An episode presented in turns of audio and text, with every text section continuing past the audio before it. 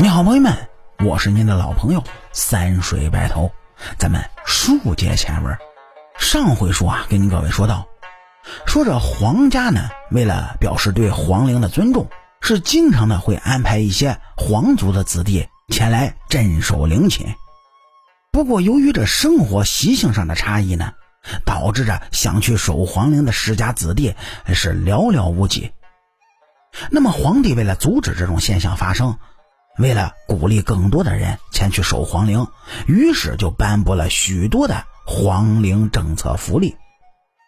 您就比如说啊，这每个人呢可以获得相应的土地和房屋，还有客观的大量金银珠宝和许多老百姓一辈子也触摸不到的钱财，甚至呢还会给一些人封官加爵。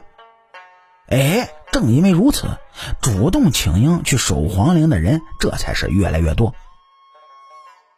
雍正时期啊，设立了陵寝守护大臣一职，这是三陵总理事务衙门中最高的职位，为陵寝履行义务，掌控皇陵。自乾隆时期开始呢，陵寝守护大臣一般由皇族宗亲子弟中的贝勒、贝子担任。而这些人和皇家都有着直系的亲属关系。更甚时期啊，则直接由皇子担任。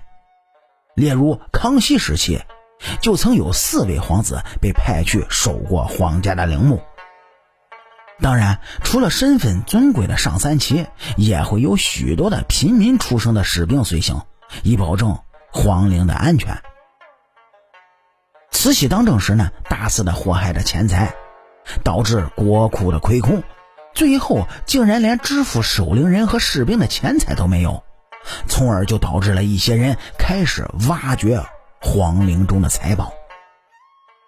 这些守陵人中的一些八旗子弟和士兵，却成为了破坏皇陵的抢掠者。民国初期呢，当时的政府接管了这些守墓人。并且允诺他们今后的生活钱财呢，都由民国政府来接管。可是，在战乱时期，空口无凭的承诺是最不可信的。民生疾苦之时，很多人保全自己都不容易，哪里还会去管他们的死活呢？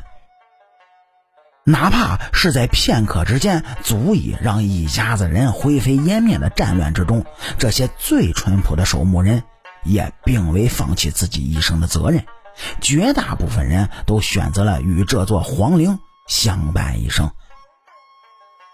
一九二一年，维持了二百七十六年封建统治的清王朝退下了历史的舞台。随着时代的变迁，新中国诞生，随之衍生出来的各行领域，也为中国的发展起到了不可估量的程度。考古研究队在清朝皇陵之中的探索，也让世界的众人接触到了中国源远流长的古代文化。清朝覆灭之后，爱新觉罗的一切荣耀将灰飞烟灭。那么，这些皇陵究竟是何人在守呢？真的会有人日复一日看着一座没有生气的陵墓吗？在考古研究人员接触过。关外陵、清西陵和清东陵之后，就给出了答案。时代不停的变迁，却仍然有人一直守着这些古老的皇陵，直至死亡。这是属于他们一辈子的忠贞不渝。原来世间真的存在着守墓人代代相承的古老传说，而这些传闻呢，也不尽然都是旁人杜撰的。日暮西山中，雄伟壮丽的陵墓依然矗立在斜阳余晖之中。身着朴素垂暮之年的老人与他一起见证着中国历史中一粒粒的尘埃。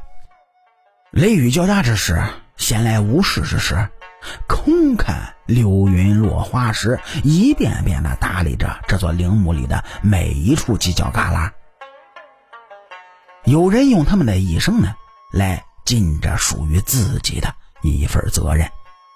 那么说，这些人到底是谁呢？点击咱们右上角订阅的小按钮，来下一期听主播慢慢给您聊。我是您的老朋友三水白头。清朝那点事儿，下期咱们接着唠。